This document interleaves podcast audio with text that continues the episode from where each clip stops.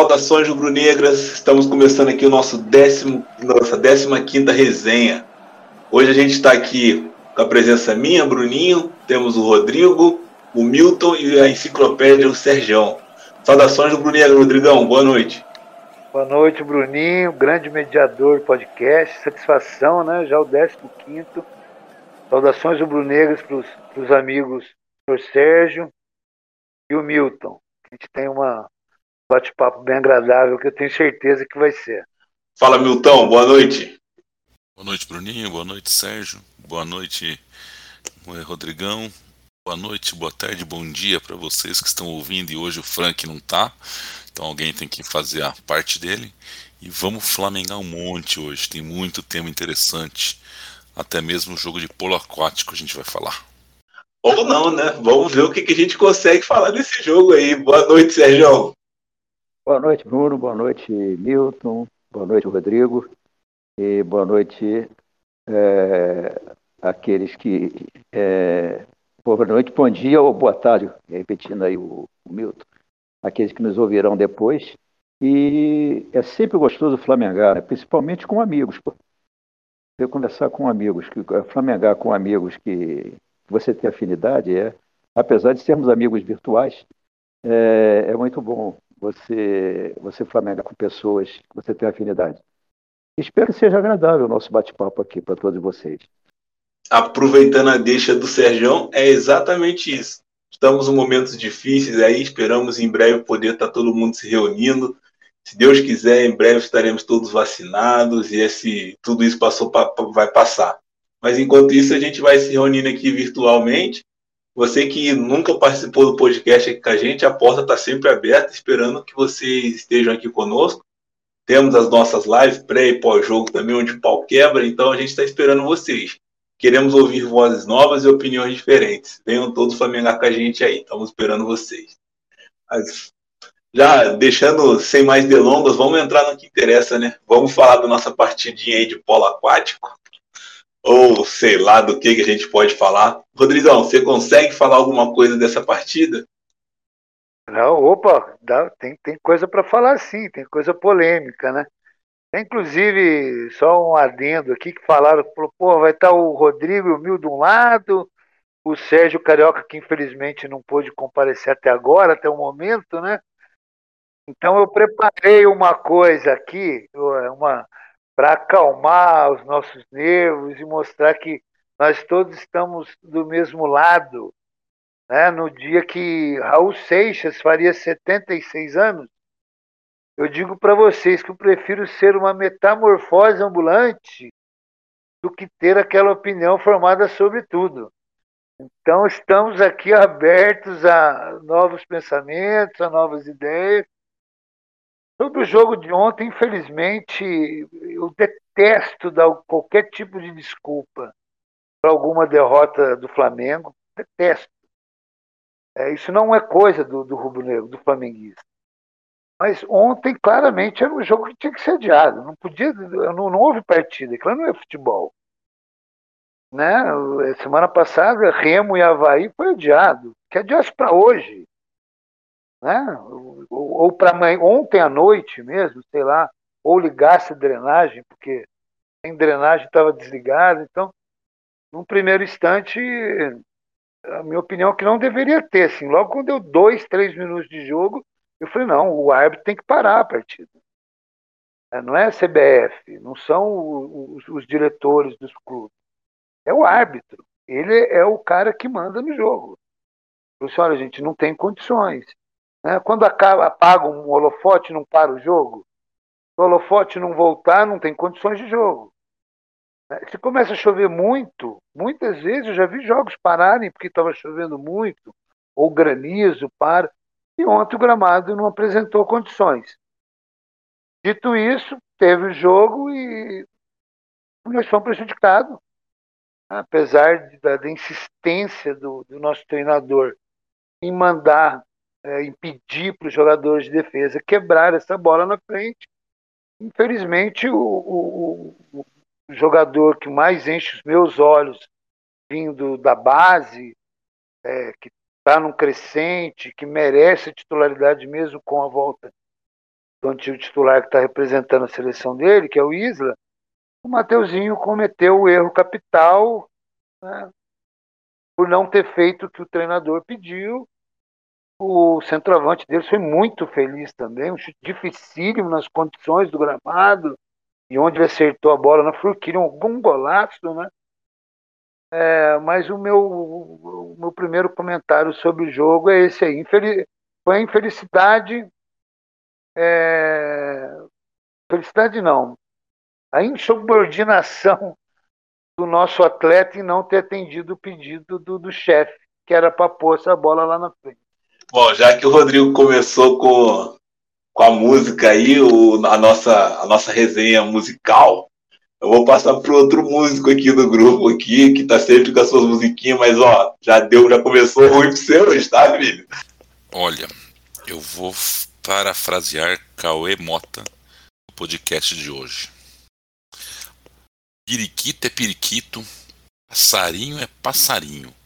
Jogar com juventude em qualquer campo que seja, o Flamengo tem que se impor. O Flamengo não pode independente de tá chovendo, tá nevando, tá sem grama, só na terra. Um time que acabou de subir em quarto lugar da Série B, um time horrível, horrível, não tem outra palavra para falar desse time. O Flamengo não se impôs. Ah, tomou um gol numa bola de sorte, numa falha do Mateuzinho. De acordo, o cara que mais me enche os olhos da base também, Rodrigo. O cara foi muito feliz no chute, chuta 10 bolas naquela e ele erra 9 mas acertou aquela. Só que o Flamengo em nenhum momento ameaçou o gol dos caras. Teve um lance do Pedro, um lance do Bruno Henrique. Não teve uma ameaça que você falasse ah, qualquer hora vai empatar. O Flamengo parecia que estava disposto a jogar desse jeito, dizer assim, não deu, o campo tá ruim. Cara, desculpa, é, a sensação que eu tive foi de impotência do Flamengo. E dessa vez eu até é, acho que o, o professor errou na hora da entrada do Michael, mas me surpreendeu fazendo uma substituição aos 30 e poucos minutos no primeiro tempo ainda. É, não era normal dele, normalmente ele seguraria até os 40 do segundo tempo para trocar, então me surpreendeu. Né? Uh, mas para mim faltou o Flamengo falou assim, cara, eu tenho a camisa, vou jogar. E isso me incomodou um pouquinho, porque se o Flamengo que é o Flamengo, por mais que não tivesse condição de jogo, e como disse o Rodrigo, também não estou aqui dando desculpa, mas o campo atrapalhou pra caramba. Uh, mas se o Flamengo não conseguiu se impor num jogo desse, mesmo que sem futebol, mas na categoria de bola, na inteligência, né, os jogadores do Flamengo foram muito inocentes no jogo. Um time é, gosto de falar dessa expressão, mas como se a sensação de a sensação de burro, né, não, não perceber que não dava para rolar bola. Diego Ribas carregando, Bruno Henrique querendo carregar, Vitinho querendo carregar a bola, não é para carregar a bola nesse jogo. Então assim, é, para mim tem alguma coisa estranha, tem alguma coisa estranha. Primeiramente eu acho que houve uma passividade muito grande do Flamengo em ter deixado o jogo, porque depois que o jogo inicia, porque uma das responsabilidades do árbitro do jogo é ver se o campo está em condições de, de jogabilidade, assim. Está em condições de disputar uma partida. Então ele tem que, ele tem que pegar a bola e rolar, principalmente quando está chovendo. Ele vai aqui, joga aqui. A bola para na poça ali um metro. Vai no outro lugar do campo. A bola para, para na poça um metro. Vai no outro lugar. Em todos os lugares que ele vai, que a bola rola um metro e para, pode, ele não pode dar início ao jogo. Então, eu acho que já houve um erro do juiz, já houve uma omissão do juiz aí, porque claramente, quando o jogo começou, cara que não tinha condições de jogo, porra, o gramado. E os jogadores do Flamengo fizeram aquecimento, não fizeram dentro do campo, fizeram fora do campo. Quer dizer, o Flamengo, se ele reclamasse, porque existe um delegado da CBF em todo jogo. Agora, o delegado, ele só age se ele for provocado, a não ser que ele note um erro muito grosseiro. Aí ele age. Mas ele normalmente só age se for provocado. Então, ele aqui. Os times que vão jogar, nenhum deles foram reclamar. O juiz não deu o campo como impraticável. Eu garanto que ele, ele tem que dar a assinatura dele lá, né? Dar o parecer dele sobre o jogo. Eu acho que o parecer dele foi, foi assim, ó, não houve nenhuma normalidade no jogo assinado tal, tal, tal. Então, eu acho que houve uma passividade. Pelo menos reclamar, o Flamengo podia ter reclamado. Olha aqui, ó, não tem condições de jogo, pô. Nós vamos jogar assim? reclamar o delegado. O delegado iria ao juiz, pelo menos criava uma polêmica. Então, eu acho que houve uma passividade da, da diretoria do Flamengo de deixar, porque depois que o jogo iniciou, aí começa o segundo tempo. Aí você, se você vai reclamar nessa hora, eu vou dizer, ah, pô, isso é chororô, o cara está perdendo de 1 a 0 agora, vai querer reclamar que, que o campo está ruim. O Flamengo teria que reclamar antes de começar o jogo. Porque se aí se o juiz desse condição de jogo, o Flamengo tinha moral de ir na CBF e reclamar. O Flamengo não tem nem moral para ir na CBF hoje e reclamar. Isso é só o, o, o, antes. Agora, durante o jogo, é muito difícil de você analisar o, o jogo. E o campo estava naquelas condições, principalmente o Flamengo, que é um jogo um time que está acostumado a jogar no toque de bola, né? É, o Flamengo é um dos times do, do mundo que dão mais toques durante o jogo, que tem mais posse de bola durante o jogo. Então, a característica principal do Flamengo estava anulada. É o toque. É, quer dizer, o Flamengo ter, você tem que jogar no chutão, é, é a única coisa que o Flamengo não sabe fazer bem. É, é jogar com chutão. E é o que tinha que fazer, pegar a bola na defesa e dar chutão para frente. Você vai tentar dar o passe que aconteceu o que aconteceu no gol, que, que eu acho que foi uma infelicidade, acho que não foi nem falha, porque outros jogadores também falharam, deram o passo. Felipe Luiz também tentou, só que não redondou em gol. E, e ele deu azar que na, que na jogada que ele, como ele achou que estava muito próximo do goleiro, né? Ele achou que talvez a bola não fosse acontecer aquilo. E, o, e o infelizmente, para nós, o atacante deles foi muito feliz, né? O cara acertou um chute de cara, cara precisão, pô. Ele chutou ali, se ele chuta um pouco mais para baixo, o Diego Alves é, é, defendia. Se ele chuta um pouco mais para cima, a bola vai para fora. Então ele teve uma, uma, precisão muito grande no chute que ele deu com o campo molhado. Quer dizer, foi uma sorte muito grande o chute que ele deu. E você vai analisar o que no time do Flamengo? Fica difícil você dizer que fulano jogou bem, fulano jogou mal. O Flamengo é um, é um, time experiente. Tem gente que já jogou com neve, que já jogou na Europa, que já jogou com neve, já jogou com, com campo molhado, já jogou. Então tem jogadores experientes e o suficiente para, vamos assim, fazer com que o jogo fluísse melhor. O Flamengo, por exemplo, não aproveitou uma coisa que é muito importante em jogos com, com dessa, dessa, dessa maneira, com, com chuva, é chute de longa distância, porque fica muito difícil para o goleiro. As bolas hoje em dia, elas não absorvem a umidade, né? A, a água fica toda na superfície dela. Vocês lembram quem jogou, jogou futebol há, há mais de 20 anos atrás, aquelas bolas de couro antigas, né? A bola começava com peso, quando terminava o jogo, ela estava com peso duas vezes maior do que o dela, que era o peso dela e o peso da água que ela chupava. E as bolas de hoje, elas não chupam a bola, ela tem, ela tem a mesma, ela tem a mesma, o mesmo peso antes e depois do jogo. E fica muito difícil para o goleiro, porque a, superfície da bola fica toda molhada e pode, um chute rasteiro pode bater numa, numa, numa, numa, numa poça e fazer aquele efeito de, de, de, de, de quando você joga uma pedra na água, né, de ricochete, e dificulta para o goleiro a, a, defesa. E o Flamengo não tentou, o, o, o, Vitinho é um cara que chuta bem de, de, de fora da O Pedro também chuta bem de, de fora da área. E o Flamengo acho que não se aproveitou também dessa, dessa, dessa vantagem de chutar de, de fora da área. E parece até, é, o jogo me pareceu o seguinte, que os caras do Juventude estavam acostumados a jogar naquele tipo de, de, de campo, porque para eles, sei lá, os caras jogavam com uma facilidade muito maior do que a do Flamengo.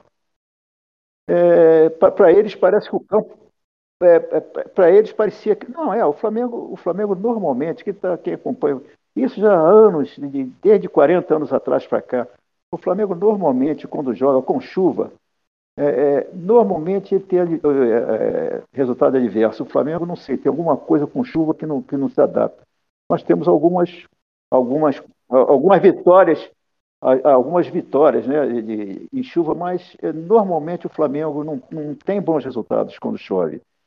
E é um jogo difícil de analisar. Eu, eu, eu posso, o técnico não teve culpa por os jogadores talvez pudessem fazer alguma coisa a mais do que fizeram, mas aí é aquele negócio, você tem que, tem que mudar totalmente o teu estilo de jogo, né? o estilo de toque de, jogo para chutão. Então fica difícil de você, um, um, um negócio que você não treina, você fa fazer na hora do jogo. Eu, eu não, não culpo ninguém para aquela derrota de ontem. Eu, eu, acho que foi a felicidade do Mateuzinho. Ele deu azar que surgiu o gol na, na, na hora que, que, a bola parou na poça. Mas é, eu, é difícil de analisar o jogo, Bruninho. Eu, eu não culpo ninguém. Eu não, não, digo que ninguém jogou bem, nem que ninguém jogou mal. É, o, até o Ceni ontem tomou uma atitude que ele costuma tomar, tomou uma atitude antecipada quando ele viu que, que o, o Michael, é, que tinha sido um erro a escalação do, do Michael, ele já tirou no primeiro tempo. Até isso ele fez outro, que ele costuma, que ele costuma ter decisões dele muito tardiamente, e até isso ele. Então, não dá para falar do, do, do, do, técnico, não dá para falar do time, porque o time teve que improvisar na hora, jogar de uma maneira que ele não está acostumado a jogar.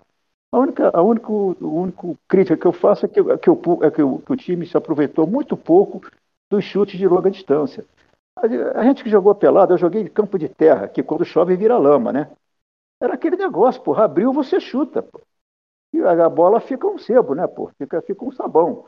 O goleiro para pegar e o Flamengo se aproveitou muito pouco desse, dessa, dessa vantagem de chutar, de chute de longa distância. É, pô, hoje o Milton, o Milton veio todo ousado, achei que a gente ia vir concordando, eu concordo pra caramba com o Milton aí, sempre no grupo, sempre concordo com ele.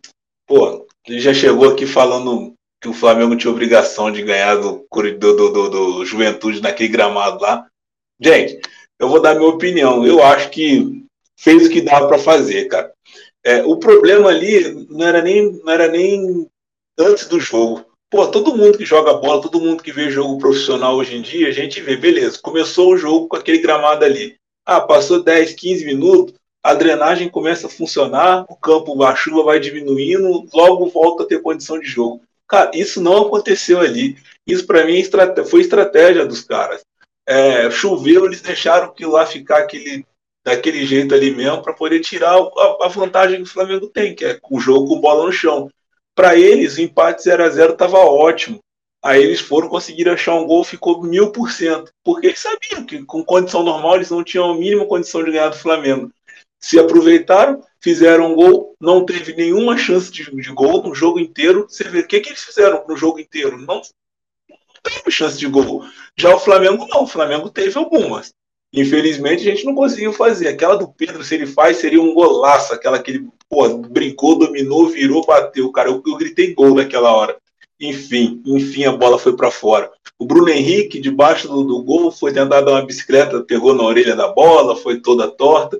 Então, assim, eu acho que a gente fez o que dava. Agora, o que me assusta é, vai ter jogo de Libertadores que talvez na técnica não vai dar.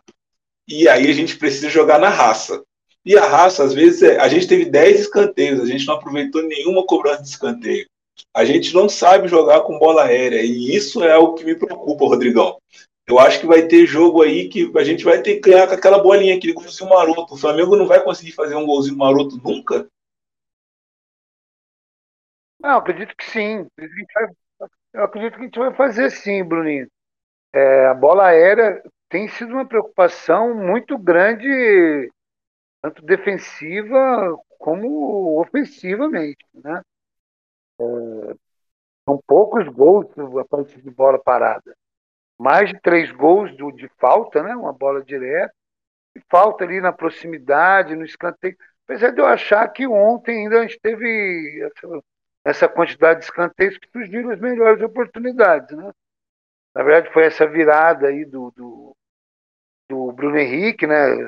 Esse meio voleio, e teve um bate-rebate ali que eu achei que talvez tivesse batido no braço do cara, mas não foi. É, enfim. É, tem que melhorar, tem que ser treinada a bola parada. Era um ponto muito forte é, até pouco atrás. Infelizmente, não tenho que falar, mas o Jorge Jesus treinava bastante essa jogada, né? Mas estão falando muito também, assim, pô, o Vitinho tem um bom chute, o Vitinho tem uma boa bola parada, mas tem. Eu acho que o, o Diego deveria voltar a fazer isso. Ele que era o cara que fazia os gols de falta, há mais de três anos secaram. É, as faltas ali próximo à área sempre saía gol, né? Você falou agora dos gols marotos. Eu lembrei um gol do, do Arão contra o Fluminense, um 3 a 3 Foi o Pará que bateu a falta, né?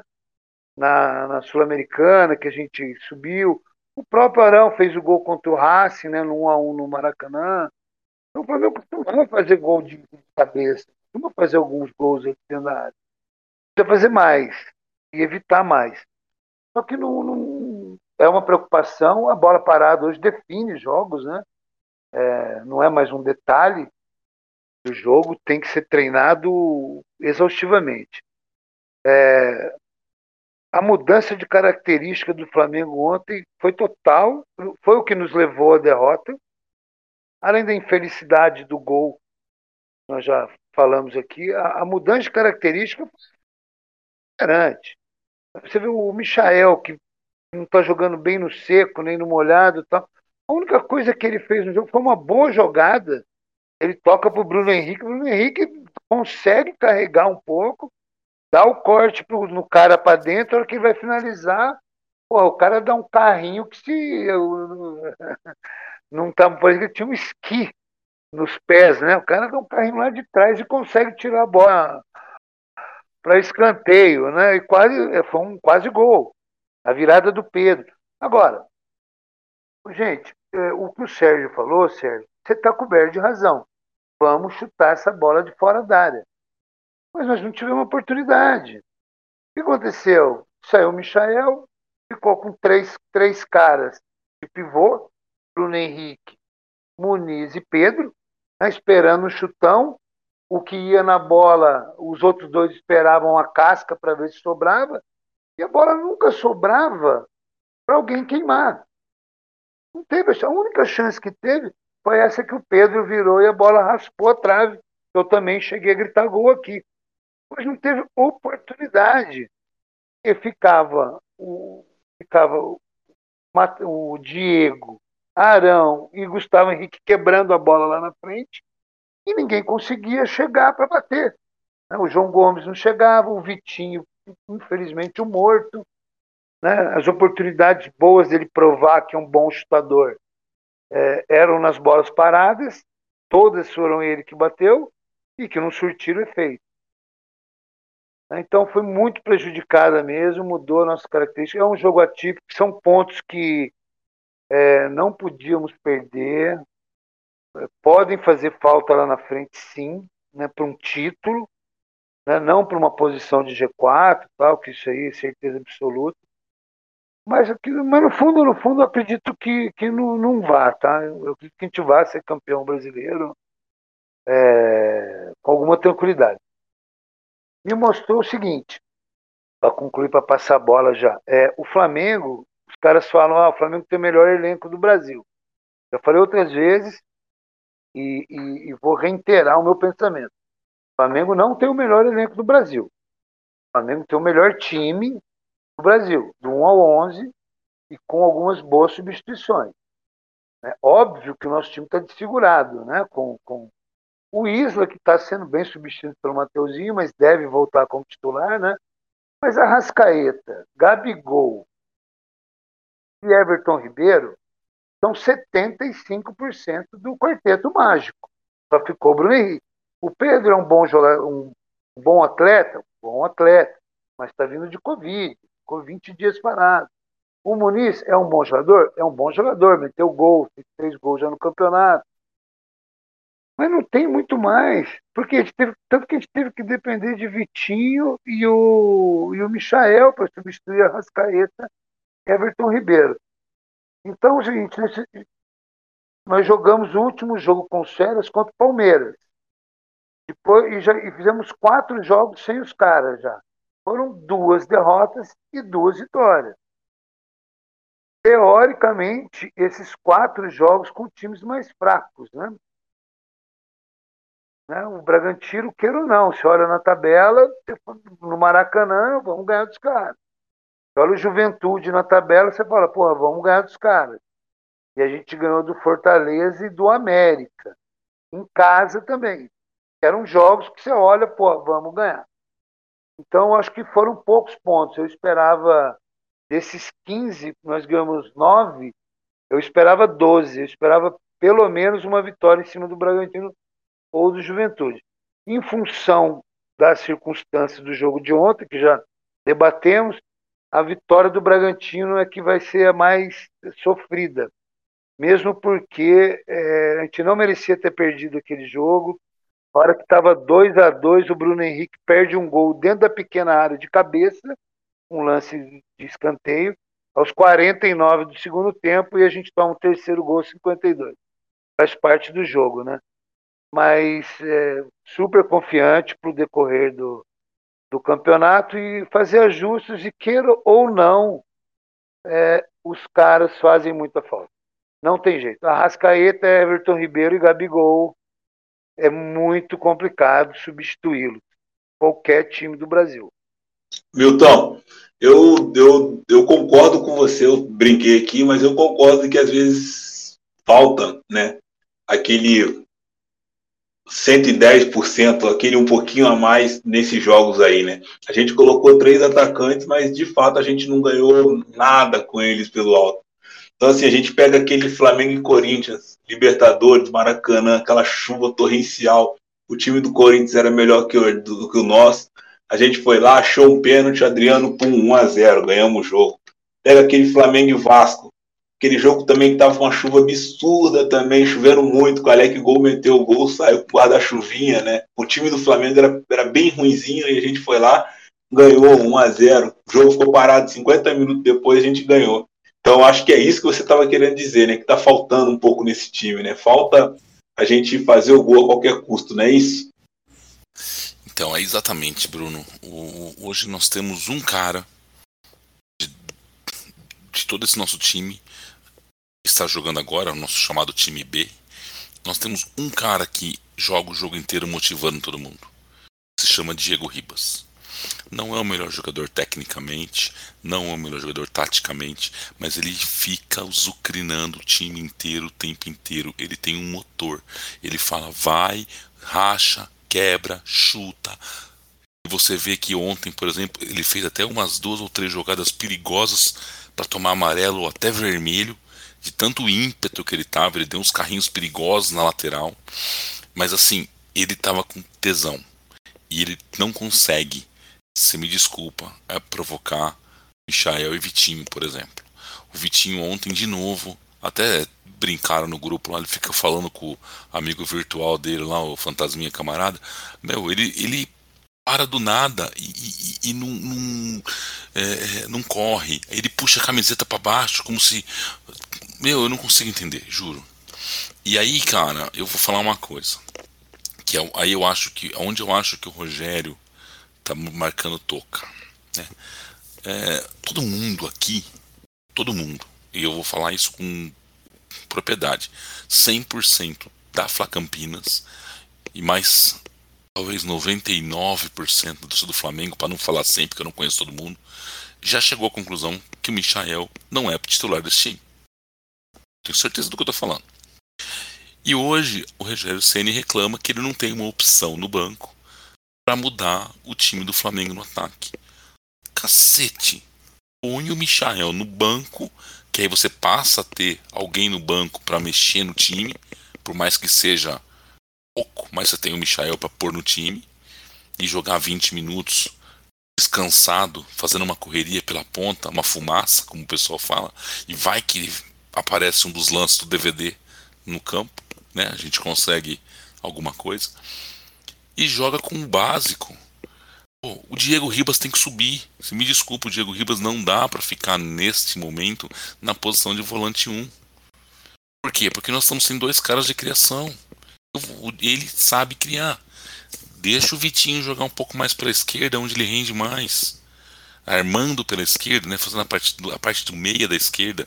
Põe o Diego na direita. Põe o João Gomes ou o Hugo Moura. Um jogo que nem ontem, dava para jogar com dois zagueiros qualquer e jogar o Arão para cima de volante. Tinha outras coisas que ele podia fazer. Ontem. O Arão, para mim, é zagueiro, já falei isso. Mas ontem não era um jogo para o Arão ficar parado lá atrás. Porque a bola não chegava lá atrás. Podia colocar o Bruno Viana, podia colocar o. o, o como é que é o nome dele lá? O goleiro reserva nosso lá, naquela posição, junto com o Diego Alves. Porque a bola não chegava lá. Entendeu? Agora, o que não, o que não dá para entender é ele, ele teve que gastar uma troca para colocar alguém no lugar do Michael num jogo que não dá. O Michael ali ia morrer afogado de tão a fundo que tava a água.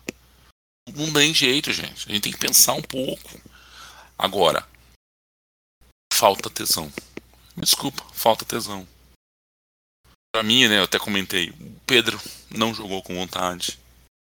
Bruno Henrique não jogou com vontade.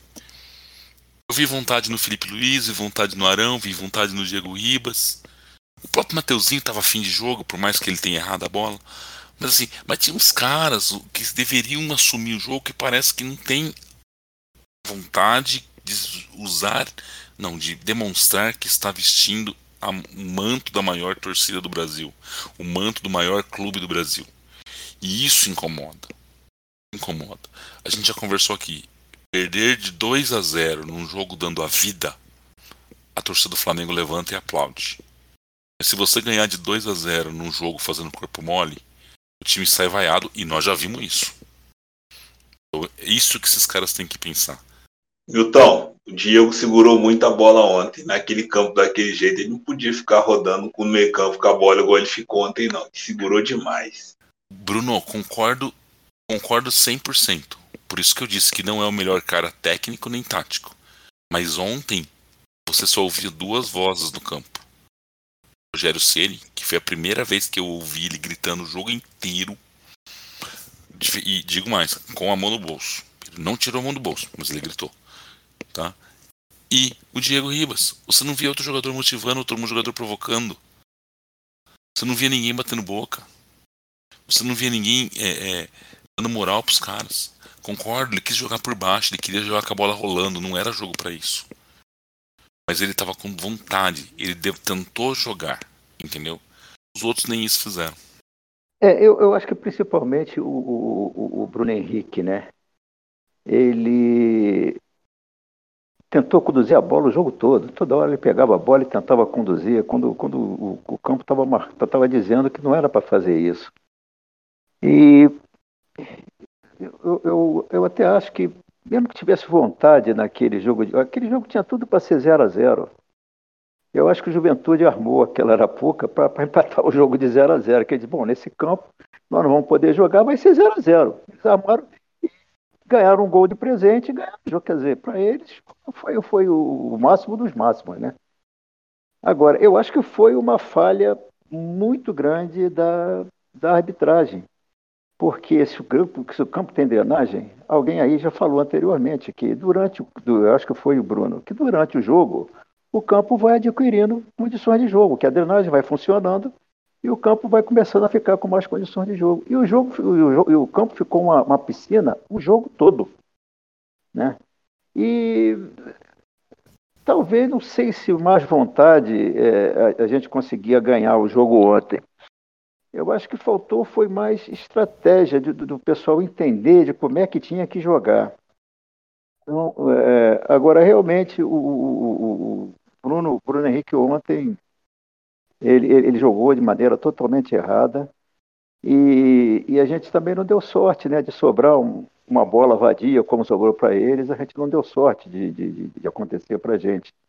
E, como eu falei, dá, dá até impressão que o, que o, o, o Juventude tinha treinado no campo daquele jeito, porque do jeito que parecia que, que, que o campo só estava ruim para a gente, pô. Você, você não viu o, o, o, time deles cometer nenhuma cabaçada, porra, né? O, o, o Flamengo cometeu umas três ou quatro durante o jogo. É, talvez vontade talvez ajudasse um pouco, mas eu acho que ontem estava muito ruim, até com vontade, eu acho que estava muito ruim de ganhar aquele jogo ontem. De... Que ele tinha tudo para ser 0 a 0 Infelizmente, nós tivemos aquele lance fortuito que tomamos um gol, mas uh, aquele jogo estava fadado a um 0 a 0 podia ficar jogando três horas ali, que ia dar 0 a 0 e que seria um lucro para o Juventude. Eu acho que essa arapuca que eles, que eles montaram foi para empatar o jogo de 0 a 0 Porra, aí ganha o jogo para eles, então foi o foi, foi o, o, paraíso na Terra, né? Mas é, talvez um pouco de vontade, mais de vontade ajudasse um pouco, mas não, não sei se daria para ganhar o jogo. Tava, o jogo estava muito impraticável, o campo estava muito impraticável, tava, principalmente para o tipo de jogo do Flamengo. Estava é, muito, tava muito ruim. Talvez um, time que esteja acostumado a jogar mais é, com esse tipo de, de, de, de, lance, né, de lançar a bola para o ataque, ele treina para aquilo, para ganhar a bola da sobra, né? E, e, começar o ataque dali. Então ele já começa o ataque no meio de campo, ele não começa na defesa.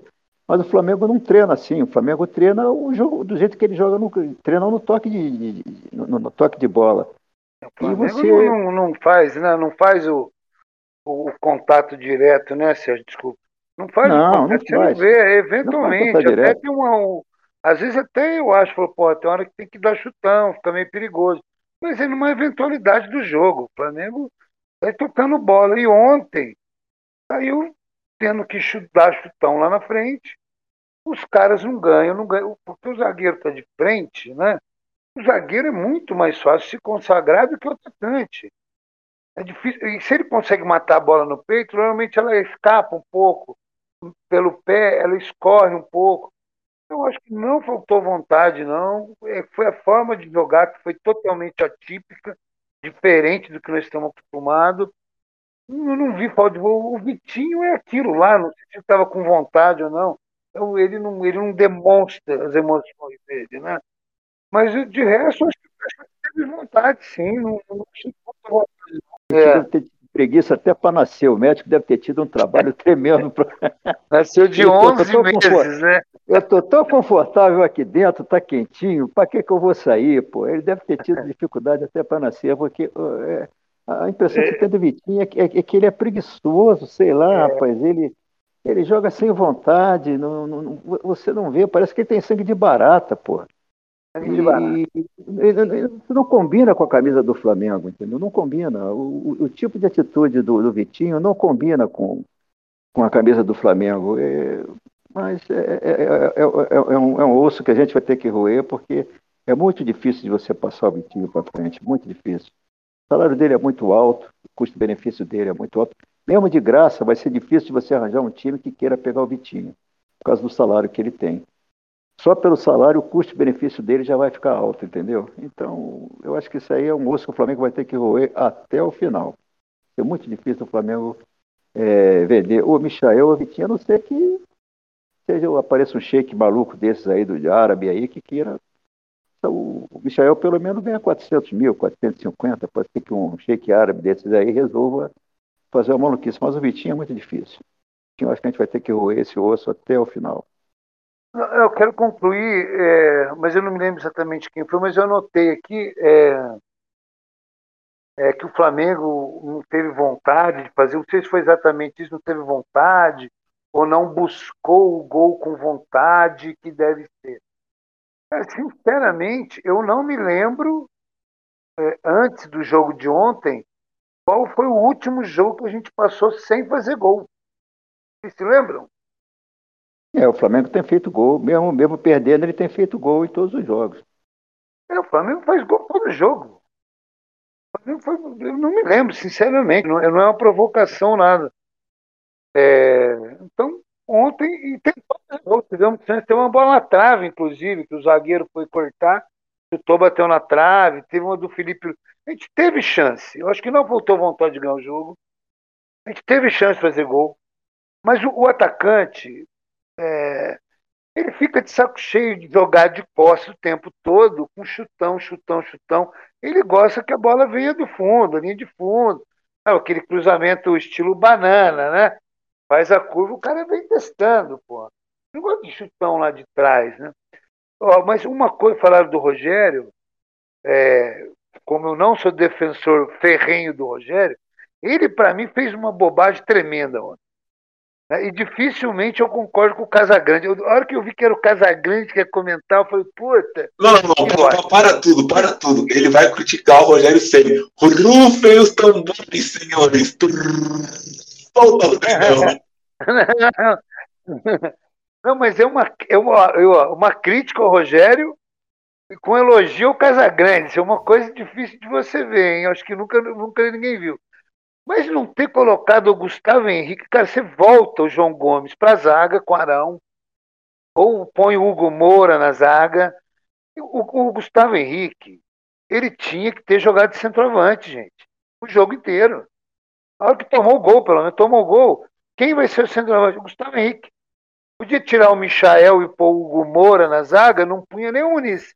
O Gustavo Henrique lá na frente. Porque a única chance que nós tínhamos era num chutão, um desvio de cabeça e sobrar para alguém fazer o gol. Ou bola parada. Nós já falamos. A zaga deles, podem ver, eram três zagueiros que não passavam, eles ficaram parados, prostrados na frente da grande área. Fazendo o quê? Rebatendo as bolas de cabeça. Porque é muito mais fácil vir de frente. Não é meu goleiro? Não é Bruninho, meu goleiro. Quem jogou futebol sabe disso. Não, o cara vem, cabeceia para frente. O Bruno, o Gustavo Henrique é um gigante, porra. O cara tem 95. Pode ser que ele erre uma, duas bolas ele ganhar. Com certeza. Apesar do Pedro, do Muniz terem né, um, um, uma técnica maior na proteção do zagueiro não chegar, etc., o Gustavo Henrique tem mais altura. Então foi uma falha do Rogério, assim, inacreditável. Eu não acreditava, cara. Eu falei assim, porra, eu gritava, Rogério, põe o Gustavo Henrique lá na frente, caralho.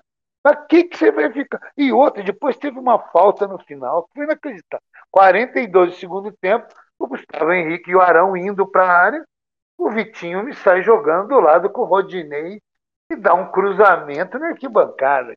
É uma piada, porra. Mas agora eu falo para vocês.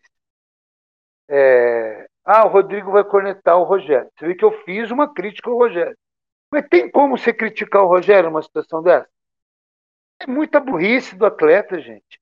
A bola está parada, a bola não roda. Espera o zagueiro alto chegar na área e cruza a bola na área. Vai bater aquela bola fechada toda hora. Ele só batia bola fechada. É bola aberta no segundo pau para o Gustavo Henrique e para o pro, pro Pedro. Os dois posicionam para cabecear para dentro de novo e alguém entrar. Não, é bola fechada. Então não tem treinador que dê conta. Manda chutar lá na frente, o cara sai jogando o rasteiro. Não só no gol, tá, Bruninho, pessoal? Não só criticando só o garoto. Teve uma jaca que o Arão deu também para o Gustavo Henrique. Ele não conseguiu dominar e o cara chutou, quase foi gol, estava 0 a 0 Uma boa defesa do Diego Alves. Ele espalma. Foram os dois únicos chutes deles a gol essa defesa do Diego Alves, que foi uma cagada do Arão com o Gustavo Henrique, e a do Mateuzinho, que acabou em gol. Então, é, é, essa leitura de jogo faltou em colocar o Gustavo Henrique lá no meio, lá na meleca, para tentar ganhar essa bola de cabeça. Eu não concordo com isso, não. O Gustavo Henrique, apesar dele ser grande, ele não tem bons números com bola aérea, ele não é bom. Tanto que ontem ele teve um cruzamento do Vitinho que foi na cabeça dele, ele subiu sozinho, cabeceou para fora. Então, assim, ele. Eu não sei. Eu não sei se essa seria uma opção minha, não. Alguém teria. Seria opção para alguém? Não, só para completar o raciocínio, talvez eu não tenha sido claro. É, não, não ser um lance como você exemplificou, de ter um cruzamento na área para vir alguém testar e fazer o gol e sim para ele dividir a bola quebrada. Né? Aquela bola que é chutada da zaga até na frente, ele ser o cara para tentar desviar a bola para o Pedro, para o Muniz, para o Bruno Henrique, para quem estava chegando. Tá? Para ele ser só escora, não para ele fazer o gol de cabeça. Ok? Para ele tentar desviar a bola, porque a gente não conseguia desviar a bola. O Pedro e o Muniz não conseguiam desviar uma bola para outro. Os caras tiravam. Foi, foi nessa linha de raciocínio que eu falei. Olha, completando algumas coisas que o Rodrigão falou. É, realmente o Flamengo tem feito gol em todo jogo que ele ganha. Assim como ele toma gol em todo jogo que ele perde. Essa estatística eu tenho certeza do que eu estou falando. Então, gente, assim, é, eu acho que o, o, o Flamengo ontem em outros jogos também não está mostrando, Rodrigo, tesão que deveria ter para usar nossa camisa. Esse é o ponto. Eu não acho que isso é culpa do Rogério. Você me conhece, eu defendo o Rogério mais ou, ou mais ou tanto quanto você. Não acho que é culpa dele, mas eu acho que está faltando é, vergonha na cara, no sentido de, de, de, falar assim: puta merda, eu tô no Flamengo, cara. Ele me paga 500 pau por mês. eu preciso mostrar a bola. Entendeu? O Michael ontem se escondeu do jogo, ele não queria receber a bola. Ele não queria. É... O Vitinho é uma preguiça, uma tiriça que dá, dá nervoso. Entendeu? E eu não me conformo com isso.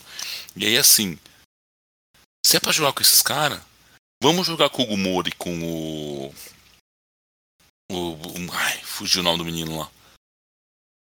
João Gomes, que pelo menos estão com tesão de jogar. Entendeu? Estão afim de jogo. Esse é o, o, o, que eu acho.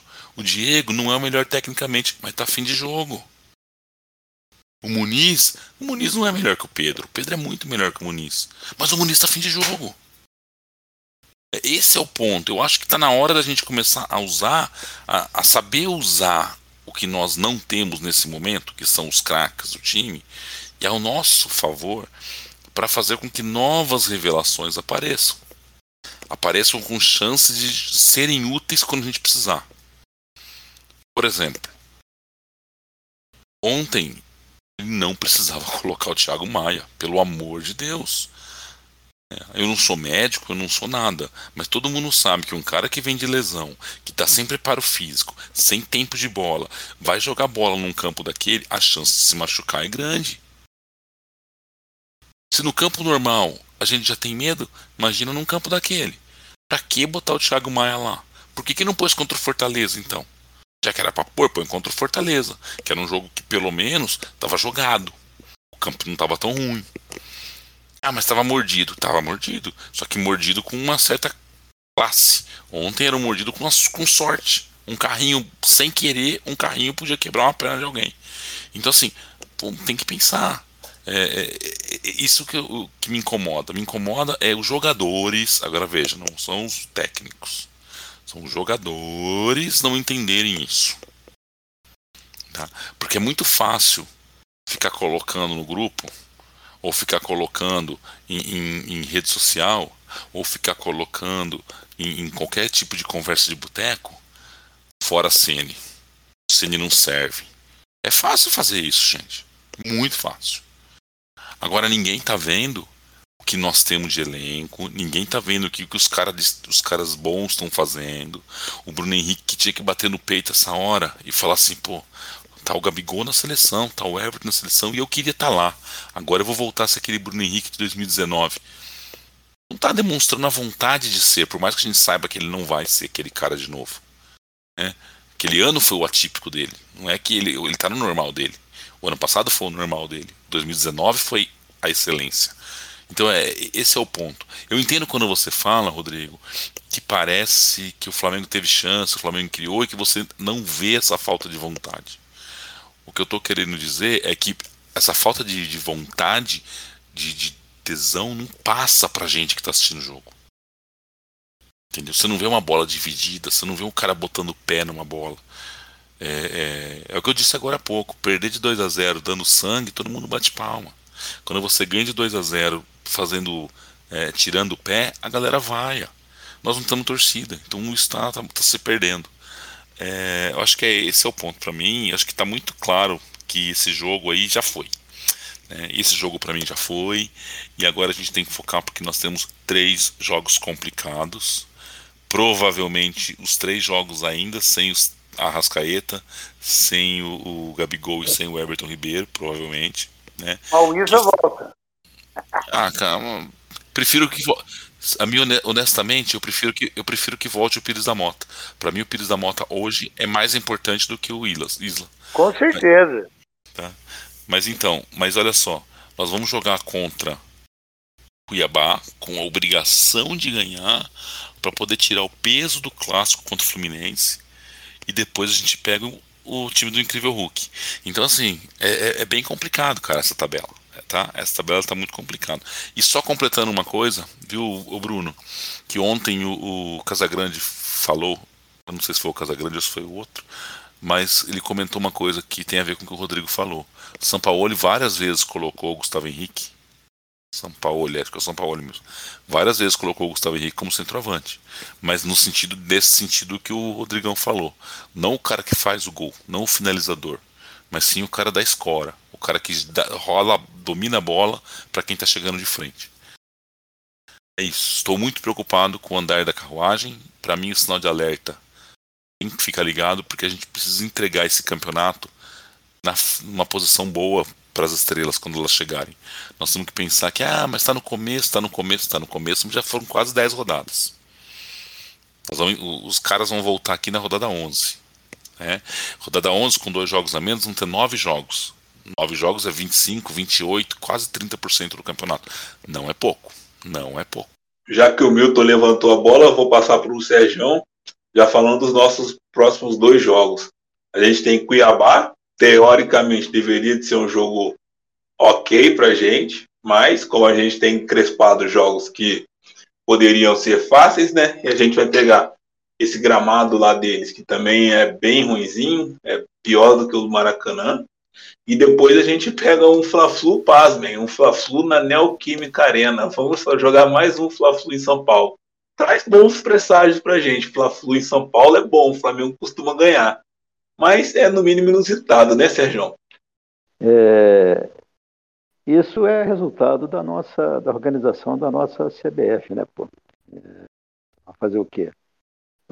para que eles requisitarem Maracanã para jogar a final? Eles tinham outros, outros, outros, outros, outras arenas que são aí, que estão praticamente quase que inutilizadas, quase que não são usadas, que poderiam fazer a final. Para que eles requisitarem o Maracanã? A CBF sabendo que o Flamengo, não, não, vamos escolher outro, nós temos outros estados para. O Flamengo só tem o Maracanã para jogar, pô. A CBF sabe disso, pô. Isso não é segredo para a CBF. Quer dizer, ela, ela podia ter, esse, esse, jogo podia ser no Maracanã, tranquilamente. Mas, pelo menos sendo em São Paulo, é, vai ser num campo bom. E como você disse aí, o Flamengo normalmente se bem quando joga em São Paulo. Então, vamos esperar que a gente ganhe. O, agora, o X do problema é esse jogo contra o Cuiabá. Vai ser um jogo é, é, é problemático para a gente, porque é, a gente costuma complicar jogo fácil é, quando, quando o jogo, quanto mais fácil é o jogo, a, a minha preocupação sobe um pouquinho. Porque o Flamengo tem uma tendência muito grande de complicar jogos fáceis, entendeu? E eu acho que a gente ganha do Cuiabá. E, e, tem que ganhar. Porque, como o Milton aí falou, se a gente entregar o, o,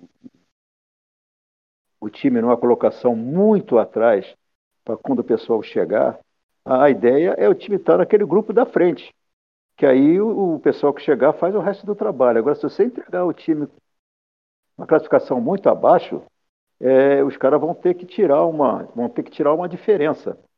E se você já tiver no grupo da frente, por enquanto o prejuízo ainda não está muito grande, não. Porque apesar dos dois jogos que faltam para a gente, são dois jogos é, fora. E são.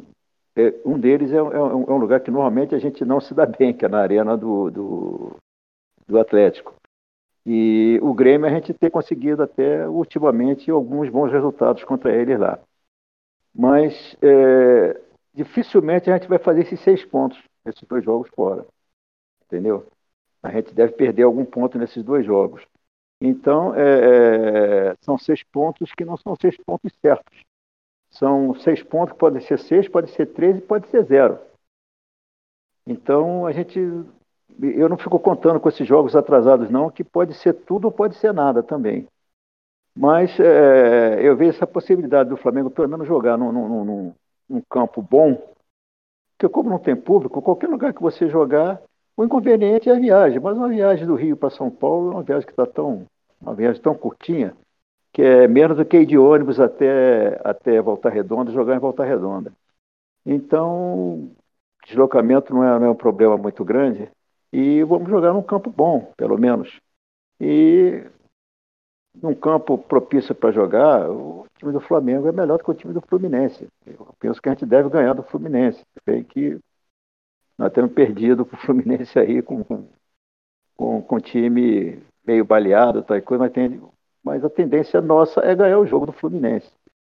Agora, esse jogo com o Cuiabá realmente vai ser um jogo crucial, que se o Flamengo não ganhar do Cuiabá, a moral do time cai, porque vem de uma derrota dessa.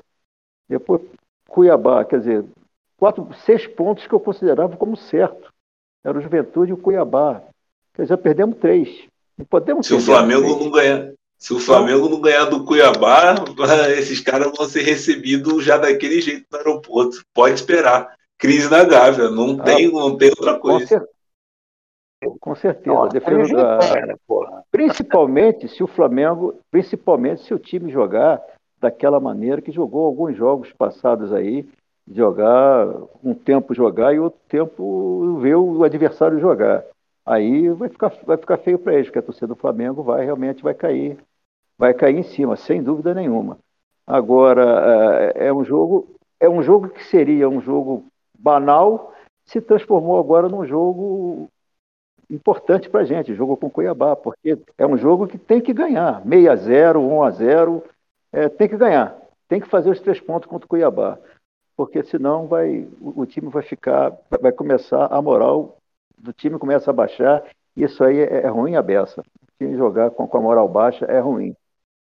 Rodrigão, se você que você que sempre traz no grupo aí, você e o Milton, né? Mas eu acho que é mais você que traz a tabela dos pontos perdidos, né? Se a gente for levar em consideração a nossa tabela, os nossos jogos, é, os nossos pontos perdidos são tem peso maior, né, do que o dos outros times. Ah, claro, com exceção dos que estão muito mal, né? E tem uns times aí que a gente achou que ia ser postulante a título, mas tá mais para time que vai brigar para não cair. Então, tirando esses daí, as nossas, os nossos pontos perdidos dói demais, né? E a gente tem esse risco contra o Cuiabá, então a gente não pode deixar. Gente, é um ponto que a gente não pode perder. O Flamengo vai jogar um jogo que é fácil, como o Sérgio falou, a gente vai jogar com uma certa obrigação de fazer três pontos, né? E isso pode complicar, né? Certamente, certamente. Eu, eu, eu, eu vejo como o, é periclitante. A vitória é, é crucial, é fundamental. Não tem outra vertente. Um empate uma derrota, a crise estabelecida totalmente na Gávea. É, não, não tem condições de, de perder para o Cuiabá. É, quanto aos pontos corridos, eu, eu, eu, fiz uma anotação aqui um pouco diferente para trazer para os amigos. É, e o, dos, dos, times que tem cinco jogos, né, que o Flamengo tem, o único que está na frente é o Atlético Goianiense com 10 pontos, em sétimo lugar. O Atlético que joga nesse momento contra o Bragantino. Né? Perdeu então, de, 2 a, de 1 a 0, Rodrigão. O Bragantino ganhou de 1 a 0. Isso. Então o Atlético Goianiense passa a ter seis jogos com 10 pontos. Depois é o Flamengo com cinco jogos e nove pontos.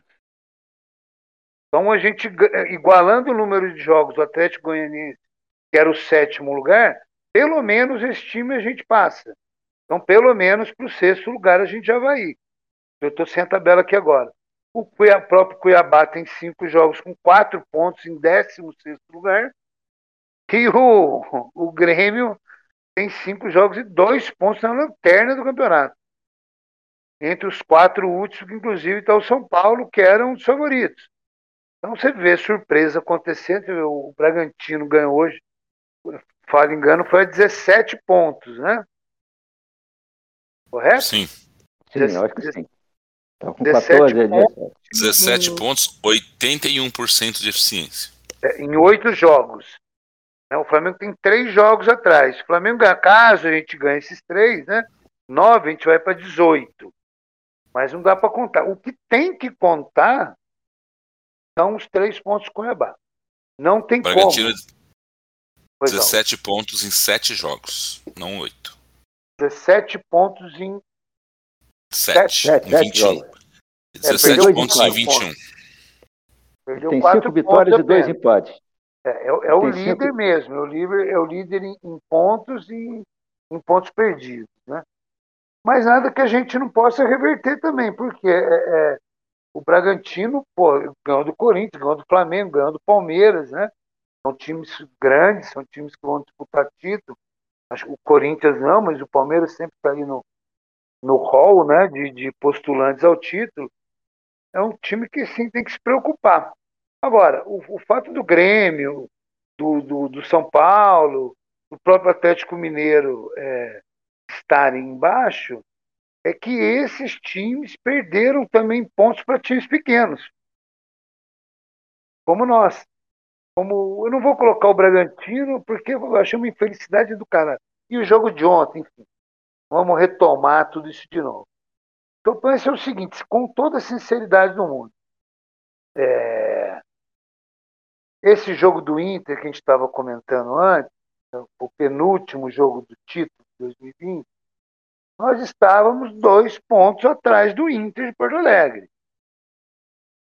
E a gente saiu perdendo no Maracanã e viramos o jogo de forma assuda, com garra, com boas mexidas. Né? Teve o, o, caso da expulsão do atleta do Inter, né? mas nós viramos o jogo. E depois nós íamos jogar contra o São Paulo no Morumbi, sabendo que o São Paulo tinha que, no mínimo, fazer um ponto para ir para a Libertadores porque eles tinham feito a proeza de perder para o Botafogo rebaixado. Né? Eles precisavam de um ponto só para ir para o Libertadores. E o Corinthians e o Inter pegando o Corinthians em casa e nós somos campeões. Mas onde que eu quero chegar? Quero chegar no seguinte: pô, se faltando duas rodadas a gente tá, não está na liderança, faltando 33, eu acho que a gente tem que ter tranquilidade ligar o sinal de alerta, como o Sérgio falou. não aí, pode mano. dar bobeira, tem que ficar atento, tem que entregar para os feras com uma posição intermediária. Não, o Flamengo não, não tem que ser líder agora. Não tem que ficar com um ponto atrás do Bragantino. Esse não é o problema. A gente tem que. Essa corrida é uma maratona. Né? É, é quem chegar lá na frente. O Vasco o Vasco, na quinta rodada ano passado, era vice-líder, hoje está na Série B. Correto? O São Paulo ficou 12 pontos na nossa frente. Rodrigo, o problema é que nenhum desses daí é Flamengo. Não, a, a, a nossa. A, nossa a, a coisa não está ruim para o Flamengo, viu, Rodrigo? A coisa não está muito ruim para o Flamengo, porque o único time que está na nossa frente, que para mim é candidato ao título, eu tenho, eu tenho certeza que o Bragantino, o Bragantino tem um bom time, mas ele não tem um bom elenco. O Fortaleza, esses times vão perder fôlego no, durante o campeonato. E, e o Palmeiras, tá, o Dudu vai voltar. O Dudu com o Palmeiras, o Palmeiras com o Dudu vai ser um outro time. E é está na nossa frente. Os outros adversários que seriam candidatos mais, ao né? título estão, estão atrás da gente. Pois aí, a gente ainda tem a chance de passar o Palmeiras. Então, não está muito ruim, porque eu acho que esses times estão lá na frente vão perder fôlego durante o campeonato. Eles não, eles não têm elenco para suportar 38 rodadas. É, e os nossos adversários, é, que, ser, que deverão disputar, que está disputando o título lá no final, estão atrás da gente. E o, e o que está na frente está ao nosso alcance. Então, eu acho que ainda, a situação ainda não é muito ruim, não. Mas esse jogo vai ser crucial. Esse jogo com o Cuiabá, pela moral do time. Vou falar uma coisa sobre o jogo contra o Cuiabá. É, eu, eu, gosto de trabalhar com percentual de aproveitamento. Eu acho que o percentual de aproveitamento é o que realmente coloca quem está na frente e quem está atrás. De quantos pontos você jogou em relação a quantos pontos você jogou. Né? Porque aí você fala de uma relação que você pode comparar quem jogou 30 jogos com quem jogou 5 jogos. Tá? Então hoje nós estamos em quarto lugar, se a gente levar isso em consideração. Estamos atrás do Bragantino, que tem 81%, o Atlético Paranaense com 72% e o Palmeiras com 62%. Nós temos 60%. Olha o peso do jogo contra o Bragantino. Se a gente ganhar, nós vamos para 66%. 66%, eu não sei se vocês sabem, é mais ou menos o número mágico do aproveitamento que teve JJ, Tá? É o número mágico do aproveitamento que teve o, o Rogério Ceni ano passado para ser campeão.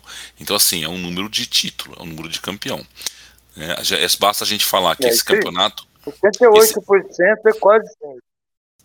Se você pensar que o Campeonato Brasileiro nós jogamos por 114 pontos, se a gente tiver 66% dos pontos, a gente está com 74, 75. Então a gente é campeão. Então esse é um número bom, 66%. Mas se a gente perder para o Cuiabá, a gente cai para 50%. E aí 50% coloca a gente na, na entendeu? Coloca a gente na miúca, nós vamos ficar lá embaixo. Nós vamos ficar lá para sétimo, oitavo, nono. Ah, mas tem dois jogos a menos. Não, percentual de aproveitamento. Um ponto a gente vai ficar lá para trás mesmo. Então assim, a gente tem que pensar muito bem. Esse jogo do Cuiabá, ele é crucial. Ele é crucial por mais um motivo.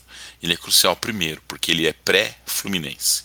E o jogo com o Fluminense pode ser um. O Fluminense pode estar com o melhor time do mundo ou com o pior time do mundo. É Fla-Flu. A gente pode ter um time montado só com atleta de ponta ou só com cara de, de, de amador. É Fla-Flu. A gente sabe disso. E depois do Fla-Flu, aí sim nós temos um jogo contra o nosso rival direto, que é o Atlético Mineiro. Então o que me preocupa é nós temos que ganhar do Cuiabá para ganhar a moral do Fluminense. E depois temos que fazer um bom jogo com o Fluminense, preferencialmente com vitória. Concordo com o Rodrigão, a escolha do campo foi espetacular, melhor campo do Brasil hoje, em termos de grama, é o campo do Corinthians. Na bola, o Flamengo é melhor que o Fluminense. Basta confirmar isso. Para a gente ir com seis pontos, ou seja, a gente sai de 60% e vai para quase 70% para jogar contra o Atlético Mineiro. Aí sim a gente chega lá no, no, no, em Minas lá e fala assim, viu? Tô chegando. Agora, se a gente perde do Cuiabá, faz um jogo meio meia boca com o Fluminense, perde do Atlético Mineiro, nós vamos para 40 e poucos por cento de aproveitamento. Vamos entregar para os meninos lá que estão chegando aí lá embaixo na tabela, e aí vai ficar complicado buscar. Então, é fundamental quinta-feira. Tá? Temos que fazer uma corrente, temos que fazer uma, uma torcida bem forte, temos que apoiar, sim. E concordo com o que vocês falaram, perder para o Cuiabá. E tudo que a gente não precisa agora é crise. Tá? Mesmo os nossos amigos aí anti-Sene pensem bem nisso. Não isso. Eu estou sendo o, o mais realista possível. Se não é o melhor técnico do mundo, é o melhor que tem agora. Até porque é o nosso. Só não cometa mais essa falha de colocar Jorge Jesus. Já falei que tanto para defender o Rogério Senna quanto para criticar, comentar com o Rogério, com, com, com Jorge Jesus não dá. O aproveitamento de Jorge Jesus foi de 83,9. É acima demais. Não, não, não, não dá. A gente não pode usar ele como critério de comparação. Ô, ô, ô, Bruninho, mas você está considerando 83,9 no brasileiro, né? Brasileiro só. Ah, ah, tá. Eu tô considerando no, o 66 era o número que ele tinha em geral. Tá? Ele só teve quatro derrotas. Não, no geral ele teve 76,7. Conclu... Pode falar, Sérgio. Sérgio, você queria falar? O que, eu, o que eu ia falar é o seguinte: o, o, o, o Flamengo, é, em termos de, como disse aí o, o Milton, em termos de percentual, se ele ganhar esses dois jogos aí, ele, ele, ele vai é, entregar o bastão, né? Isso é uma corrida de revezamento, vai entregar o bastão para o pessoal que vai chegar, ele vai entregar uma situação razoavelmente boa. É, e esse jogo com, com o Fluminense, é, Independente de, de, O Fluminense pode estar jogando com sub-20, rapaz. Ele vai fazer jogo duro com o Flamengo. E pode ser o contrário também. Se o Flamengo tiver com sub-20, vai fazer jogo duro com o Fluminense. Então, então é, é, um, é um jogo que eu não arrisco palpite. O Flamengo pode ganhar ou perder. Mesmo o Flamengo estando muito bem, se ganhar bem do, do, do, do Cuiabá e o Fluminense tomar um cacete aí de alguém, os caras vão entrar com o Flamengo. Ou seja, quando eles jogam com o Flamengo, eles sempre jogam com uma, com uma atitude diferente. Então, eu acho que o Fla-Flu vai ser um balizamento muito bom para a gente ver o, que, que vai ser o time no, no resto do campeonato. O, o, eu, a questão do, do, do, campeonato, dos percentuais, etc., é, eu penso o seguinte no, no Brasileiro de Pontos Corridos. É, 38 jogos, nós fizemos 5, né? A maioria fez 7. Está muito no começo. Eu, eu, sinceramente, tenho muita tranquilidade no tricampeonato. Sério mesmo. Não é papo de, pô, pode anotar aí o dia de hoje, né? 28 do 6, o campeonato acaba em dezembro. Nós vamos ter N campeões e tricampeões seguidos. Nós vamos ter campeão brasileiro. O que me preocupa mais não ter uma pontuação tão boa é, no, no, no, na parte intermediária da competição, 18º a 25 partida, mais ou menos, é que vão estar tá tendo os mata-mata. Né? Vamos ter Copa do Brasil, demos sorte uma vez na vida né, de pegar um ABC, e também os jogos principais contra o Defensa e Justiça. Então, esse encavalamento jogos vai impossibilitar que a gente faça um revezamento maior. Então, vai ter jogo que os caras, os feras, teriam que um, dois, três descansarem e os e, e bons jogadores suplentes entrarem. Só que esses bons jogadores suplentes não deram conta em alguns desses quatro jogos, desses é, cinco, é, cinco, jogos que nós já fizemos. São quatro, na verdade, um foram com os feras. Né? Então, reservas que seriam imediatas, por exemplo, como a porra do Vitinho. O Pedro ficou doente, ficou com Covid, mas o Muniz entrou bem. Então, a gente tem que contar muito com o elenco todo, caso a gente queira uma tríplice coroa absurda de Copa do Brasil, Brasileiro e Libertadores, que nunca ninguém conseguiu. Na verdade, quem mais conseguiu foi o Flamengo com o estadual brasileiro Libertadores no mesmo ano, ninguém mais conseguiu isso. Se a gente quiser esse absurdo, os caras vão ter que usar muito bem o elenco. E esse elenco tem que crescer. E esse elenco tem que ser aumentado, tem que ser mais competitivo Acho que teve uma acomodação, tipo o Pedro. Eu vou usar até sacanagem, vamos usar o exemplo do Pedro. Ah, vou ser sempre reserva do Gabriel, vou perder o apetite. Porra, eu entro faltando 15, 20 minutos, sempre meto gol. Mas, velho, você é o reserva do Gabigol. Você tem que estar na ponta dos cascos para quando tiver que descansar o Gabigol, para quando ele tiver suspenso, para quando ele tiver machucado, você está apto a entrar. Então tem que ter uma concorrência, eu acho, maior. Tem alguns caras ali que têm cadeira cativa. E é exatamente esses caras de cadeira cativa que têm que ser bem substituídos quando eles não tiverem. Diego Alves, Felipe Luiz, Arão, Gabigol, Rascaeta, Bruno Henrique. Esses caras são as peças fundamentais do time. Né? Nós temos uma briga boa na lateral direita hoje, não dá para saber quem é o titular. Se o Isa vai voltar a ser um titular, porque o Mateuzinho está muito bem. Apesar de ter perdido ponto ontem com o Rogério e com a torcida. Né? Pela infelicidade dele, pela teimosia. Né? Então, ali eu achei difícil. Agora a gente voltou Thiago Maia. Pô, bom. Falaram no tal de Kennedy do Fluminense. Sinceramente, não conheço o atleta, mas parece que abriu negociação. O Flamengo precisa de mais uns quatro caras ali, Sérgio, Milton. Pelo menos faça os caras treinarem mais pesado, faça os caras dar mais sangue na hora do jogo, faça os caras gritarem mais um com o outro dentro de campo, ralarem a bunda. Isso está precisando, um sacoalhão no elenco e acabar com a acomodação de certos atletas, porque eles não estão sendo incomodados. Você viu como o Gabigol continua fazendo gol pra caralho? Por quê? Porque chega o Pedro, o cara não passa. Né? Pô, o Michael podia ter dado trabalho ao Bruno Henrique. Não vai dar trabalho, não cabe mais. Tomara que esse Kennedy que chegue possa dar trabalho, incomodar. Sabe? São caras fundamentais, é, que são titulares absolutos, ao meu ver, esses que eu citei, mas que os atletas que estão na suplência cutuquem ele, falam, ó, não dá bobeira, não dá brecha, porque se der brecha eu vou entrar e não vou sem mais. Eu não consigo ver algum suplente assim. Né? O que teve brecha maior, que teve sequência de jogos, se afundou na noite, que foi o Neneca, infelizmente, o goleiro. Hoje voltou a ser o terceiro goleiro. É, só, só completando, né? A gente está falando aí, mas, por exemplo, teve um tempo que o Pedro estava rendendo mais que o Gabigol. E mesmo assim o Gabigol não foi para o banco. Então, é, esse também é um papel do, do técnico. O técnico também tem que fazer isso. E aí cai naquilo que alguém falou: não dá para bancar um cara de 500 mil no banco colocando um moleque de 80 pau para jogar. Infelizmente. Infelizmente. Eu acho que nós temos que parar para pensar isso. Porque. História do Noga. Né?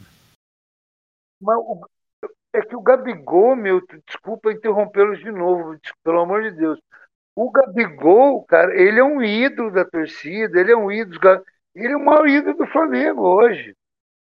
O melhor que o Pedro tivesse, que, que tivesse arrumado uma, uma chance de ambos jogarem juntos. O Gabigol, tá? é o Gabigol, porra. O cara deu a liberdade, o cara faz gol em todos os jogos importantes. Esse, inclusive, do Inter que eu falei, né? semifinal de Libertadores, né? vai deixar o cara no banco? De que jeito? E junto. Nós tínhamos, nós tínhamos cinco principais jogadores, um foi embora. Dos quatro principais jogadores do Flamengo hoje, só um tem sombra, que é o Gabigol. O Bruno Henrique não tem sombra, o Arrascaeta não tem sombra e o, e o R7 também Everton não Ribeiro. tem. Everton Ribeiro não tem, não tem, não tem sombra. O único que tem sombra é o Gabigol. É, o Felipe é, Luiz, então o é Rodrigo é Caio também é cadeira cativa, então, né, Sérgio? Então, então isso é ruim, porque quando a gente perde um desses caras, o rendimento do time cai muito. Esse é o problema, que é, é, os três, dos quatro principais jogadores, só um tem um reserva à altura. E os outros três não têm. Entendeu? Então esse é um problema sério, que o Flamengo tem que pensar nisso. Eu discordo até um pouco, Sérgio, porque eu acho. Discordo no sentido, no sentido de que faltam mais, tá? Porque o Diego Ribas, não, o. Desculpa, o Diego. Ai, caramba, o goleiro lá, o Diego Alves, também não tem reserva. Se você pensar o Felipe Luiz, também não tem reserva. Se você pensar o Rodrigo Caio, também não tem reserva. Hoje, se você pensar no Arão na zaga, também não tem reserva. O, quem tem reserva hoje é o Diego Ribas, que você tem o, o João Gomes e o Hugo Moura para substituí-lo, tá certo? Quem tem reserva hoje é o Gabigol, que você tem o Pedro e tem até o Muniz, que tem jogado bem. Tá? Mas o Gerson foi embora e nós não temos um cara para pôr no lugar dele. Não dá para falar que vai pôr o Thiago Maia, não dá, não, não é a mesma coisa, é outro tipo de jogo. É outro tipo de jogo. Tá? É, eu até concordo com o que o Portelinha falou numa, numa reunião que a gente fez aqui num, numa live. Nós vamos ganhar o Everton Ribeiro de volta. A partir do momento que a gente vai ter que colocar um volante marcador no lugar do Gerson, porque os volantes que nós temos hoje, qualquer um dos três, Thiago Maia, Hugo Moura ou João Gomes, eles são marcadores a partir do momento que você vai reforçar a marcação com o volante.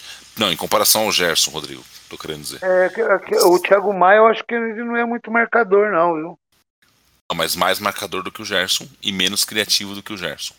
E aí, consequentemente, o Everton Ribeiro vai precisar voltar menos para marcar e vai sobrar o jogo de criação do Everton Ribeiro, que até então não estava sobrando.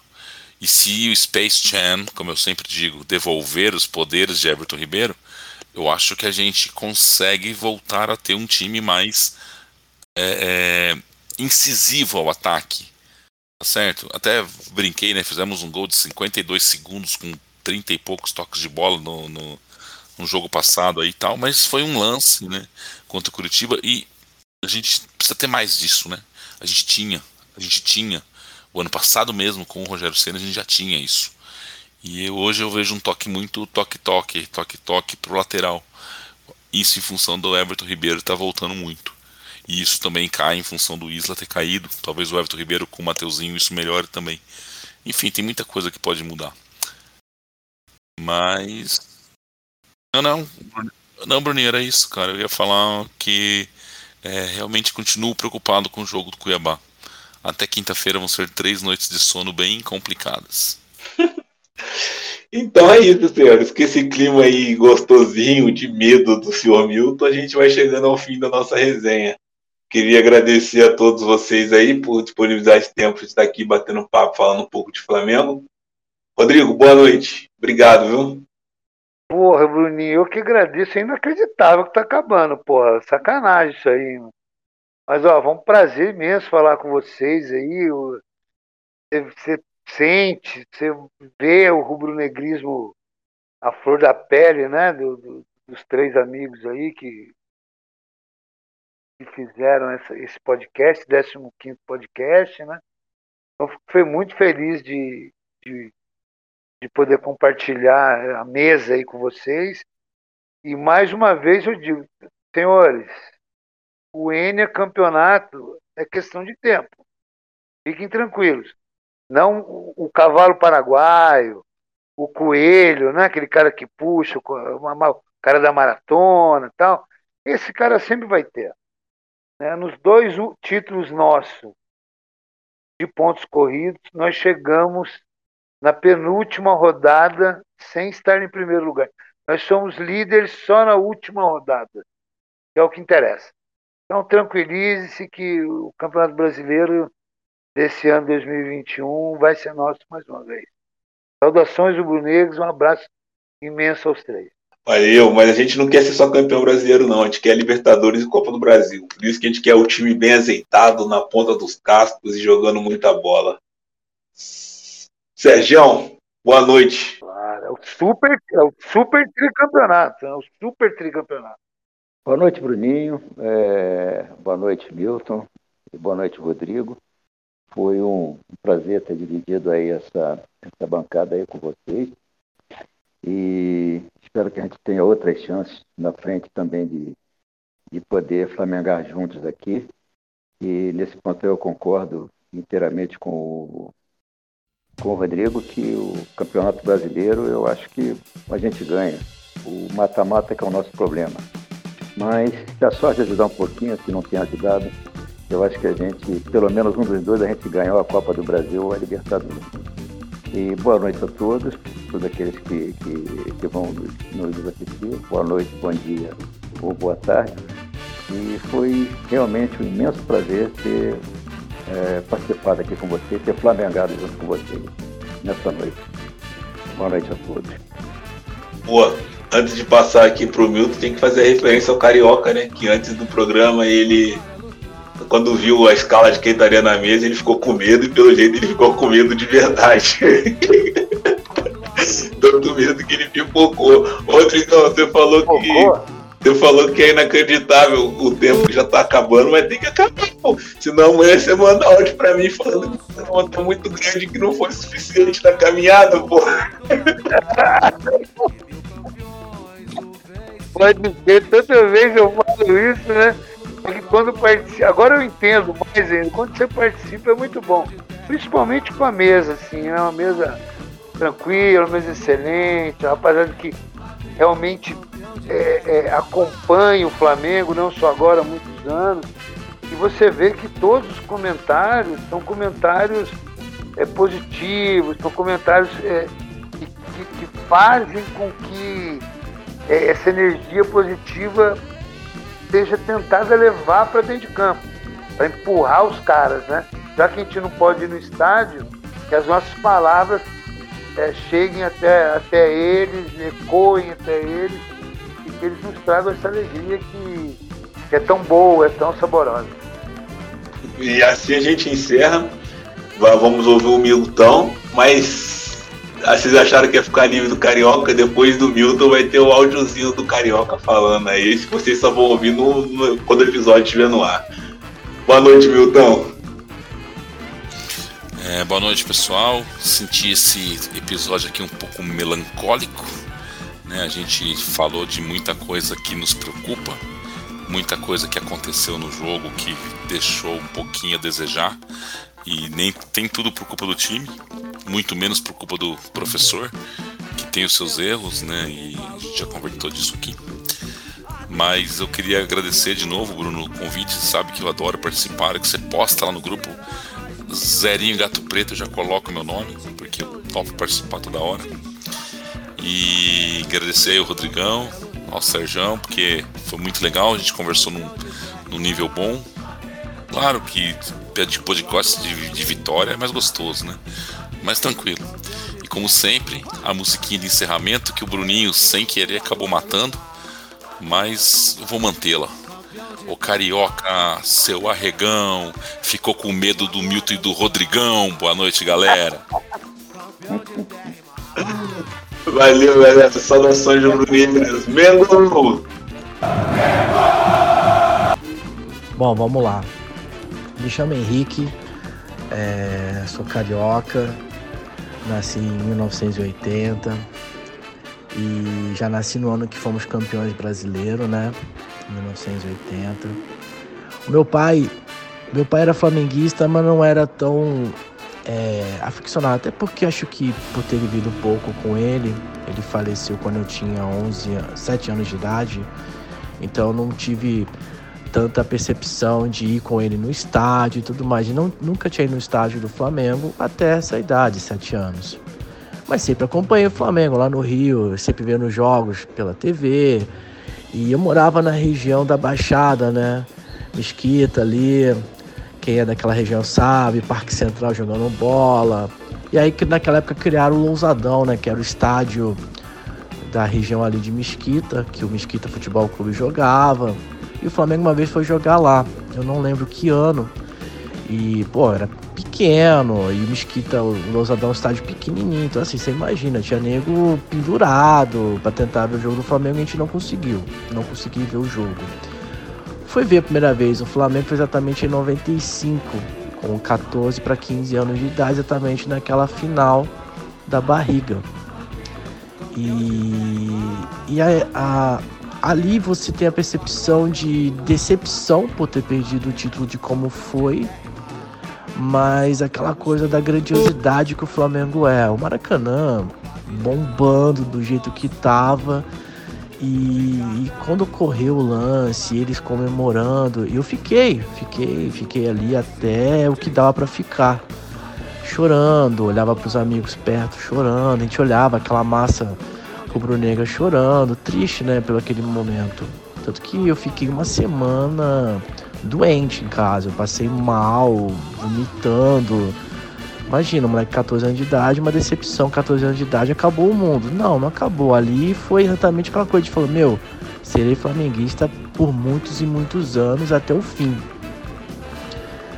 foi um grande momento. Foi o primeiro meu grande momento no Maracanã e com o Flamengo. Depois disso teve muitos.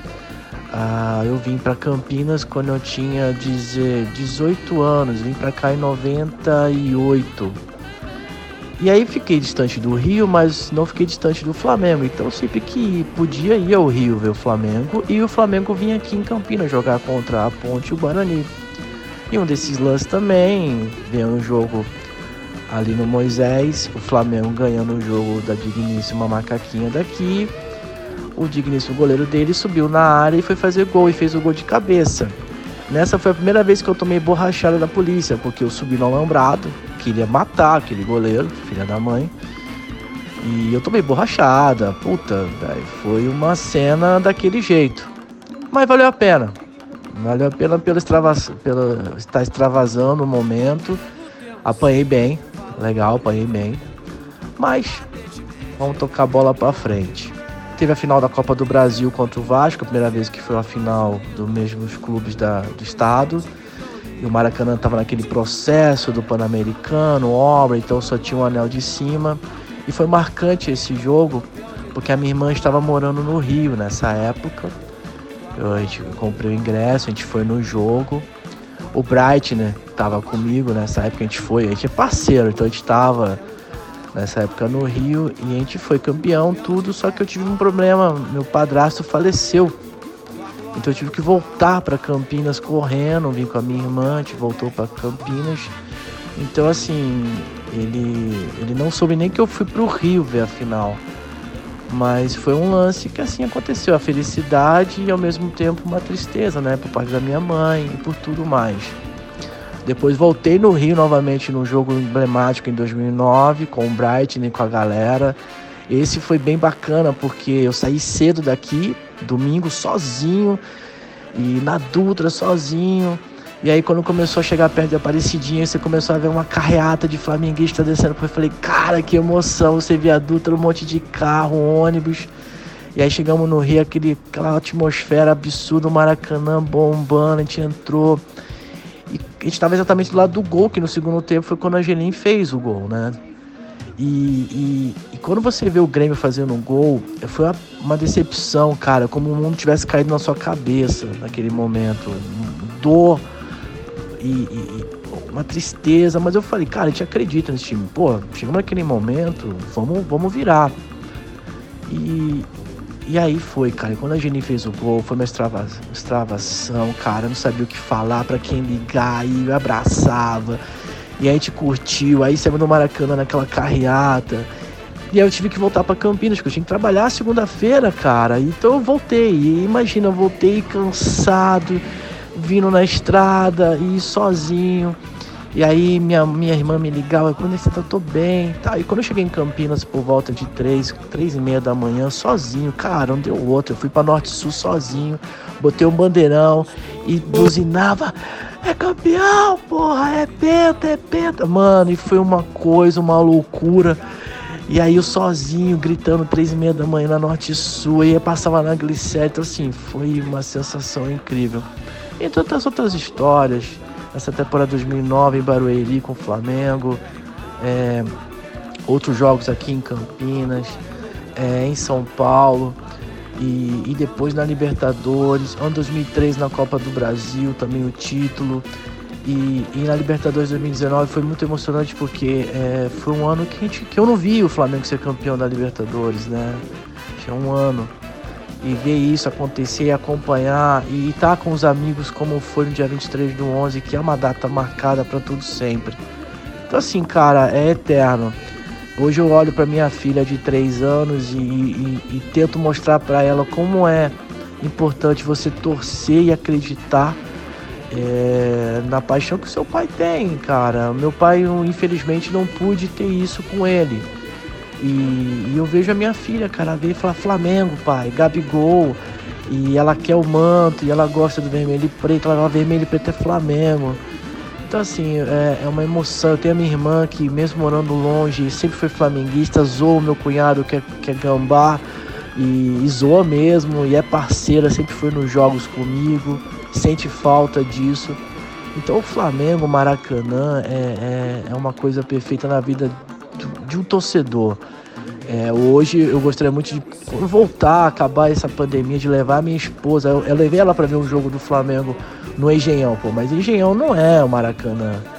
É, eu quero levar ela no Maracanã para ela ver, levar minha filha no Maracanã para ver como é, sentir a emoção do que o pai sentiu de, de, de ver o Flamengo campeão sempre. Então, assim, é, é um orgulho. Fui muitos jogos, sinto saudade de, de voltar a ver os jogos do Flamengo. Amo futebol, é, amo o Flamengo. É, quando eu casei, eu casei no dia que o Flamengo foi campeão carioca. Então, assim, eu, eu casando e, e eu tava de olho para saber quanto tava o placar e fomos campeões. E quando eu fui pra minha lua de mel, o Flamengo foi jogar na Libertadores, eu fui pro Chile e o Flamengo ia jogar no Equador. Eu falei pra minha esposa, vamos, ela ficou doida comigo. No Equador não, desculpa, foi no Peru. Eu falei, vamos, ela me ficou louca, não, não vamos não. Meio da lua de mel, você tá doido? Nossa, quase deu divórcio, né? Mas assim, é uma, é uma coisa muito bacana é, de, de ver. Se eu pudesse, acompanharia muito mais, mesmo estando aqui em Campinas. Valeu por tudo. Espero que que seja uma coisa legal, cara. Acho que, que você torcer pro Flamengo nos momentos bons e ruins, das brigas que sempre teve. Nunca caímos e não vamos cair. É, campeões de tudo e que venha mais aí pra frente. Valeu, galera. Um abraço. Flamengão sempre.